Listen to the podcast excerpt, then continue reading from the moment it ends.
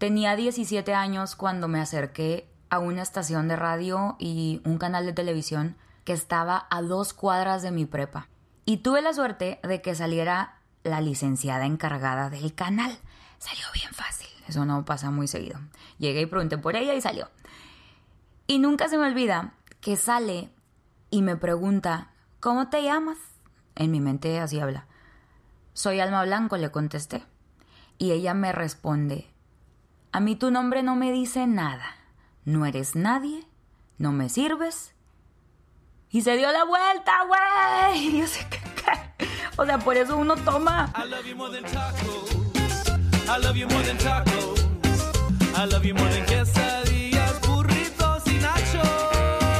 I love you more than tacos. La verdad es que creo que tuve mucha suerte ese día porque yo me pregunté también, ¿qué quiero que diga mi nombre?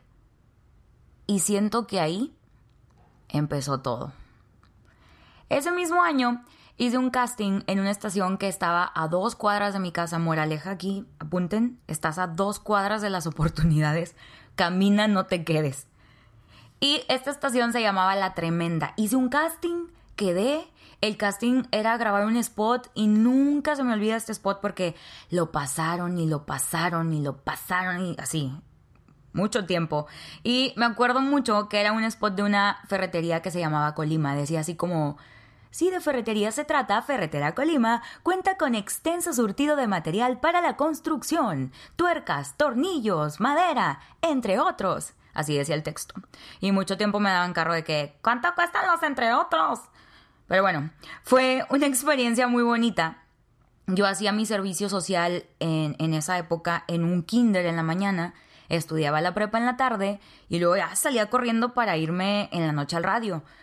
Y yo me acuerdo que aprendí muchísimo, porque, o sea, yo quedo en el casting, órale, ahí vas. Y me decían, no te puedes quedar callada, órale, vas. Y si el locutor en turno no llegaba, o sea, el que seguía de mi turno, pues te tenías que quedar y yo, yo estaba feliz. Yo era de que yo me quedo, por favor. Entonces, aprendí muchísimo ahí, o sea, Ahora sí que aprendes sobre la marcha haciendo las cosas. Y tuve que dejar la tremenda. Ay, me duele en mi corazón. Porque, bueno, todo esto sucedió en Nuevo Laredo, Tamaulipas, México, la ciudad donde yo nací. Y todo lo que has visto en las series, te aseguro que no está nada lejos de la realidad. Y pasó una situación violenta afuera de la estación. Y pues, yo era una chamaquita, tenía 17 años. Mi papá fue de que, te me sales de ahí. Así tronó los dedos. ¡Vámonos! Y hace días mi mamá me dijo precisamente que tu origen no defina tu destino. Y a mí me gusta mucho decir de dónde vengo, dónde crecí, porque nunca puedes ponerlo de pretexto. No lo hagas. No podemos decir, todos obviamente tenemos nuestras experiencias de la etapa más temprana de tu vida, y eso te marca, definitivamente. Pero no podemos decir, a mí no me enseñaron, es que yo no vi eso, es que yo no crecí así. Ok, no puedes controlar lo que te enseñaron o la forma en la que te educaron, pero sí puedes controlar la forma en la que sigues tu vida, ¿no? Aquí se pierde el que quiere. No podemos echarle la culpa, es que crecí ahí, es que me juntaba con tal, es que yo vi. Ya, manito, estamos grandes. Cuando empezamos a usar Spotify, que era de que, ay, ¿cómo, cómo de pico? Y ahorita, ¿cómo llegaste aquí? todo podemos aprender. Entonces pasa el tiempo y entro a la normal a estudiar la licenciatura en educación preescolar. Porque pues estaba en una etapa bien feliz de mi vida. Yo en la prepa pensaba, ah, sí, voy a ser maestra de kinder en la mañana, locutora en la tarde y ya tenía la vida resuelta. Yo dije, miren qué rápido solucioné mi vida a los 17 años. Y yo estaba bien feliz, me gustan mucho los niños, la verdad, me gusta mucho jugar con ellos, no educarlos. Y yo estaba feliz porque podía ser niña, podía hacer el ridículo, que la ronda, que el bailable, que la canción, el disfraz, me la pachangueaba bien a gusto. Y también no dormía ni madres porque siempre fui muy nerd. Y mientras se tratara de estudiar, yo estaba como palomilla en foco. Sí, la manualidad, que el reporte, jijiji, jajaja, brinca la tablita, yo ya la brinqué.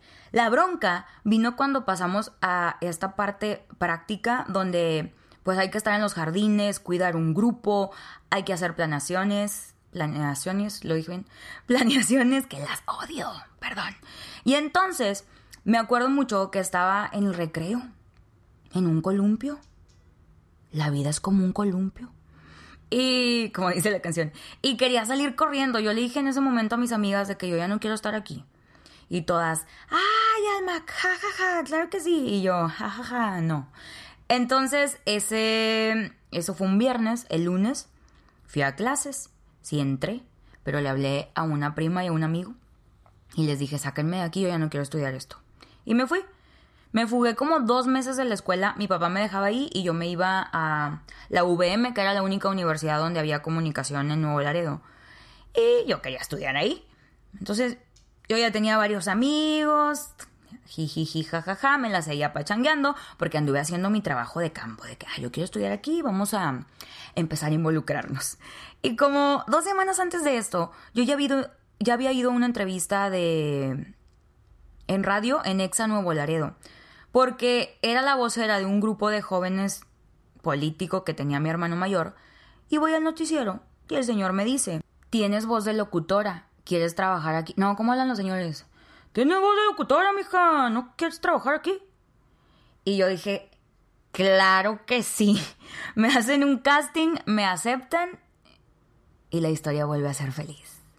Tenía dos semanas entonces con este programa, no me pagaban, se llamaba Exa Cañón. en aquel entonces estaba chido decir cañón. Y pues yo estaba en el radio, fugándome de la escuela, bien a gusto. Llegó un punto donde dije, ya, necesito hablar con mis papás porque de verdad quiero estudiar y voy a perder el tetra en la VM, ya perdí el semestre en la normal, tenemos que hablar. Llegó una noche, estaba mi mamá cenando, llegué y le dije que necesitaba hablar con ella. Y me contestó, ¿estás embarazada? Y yo, no, mamá, del Espíritu Santo, ¿qué? Le dije, no, pero ya no quiero ir a la normal. Yo llevaba la chancla mojada, así que me, me lo merezco, mamá. Me van a dar unos chanclazos bien dados. Ahí viene la chancla voladora. Pero nunca se me va a olvidar lo que esa noche mi mamá me contestó. Porque me dijo, ya no vayas. Así habla en mi mente también mi mamá. Ya no vayas. Y yo, ¿qué? Regállame tantito. Nunca se me va a olvidar su frase. Porque me dijo, si quieres vender elotes, vende elotes. Pero que sean los mejores elotes del mundo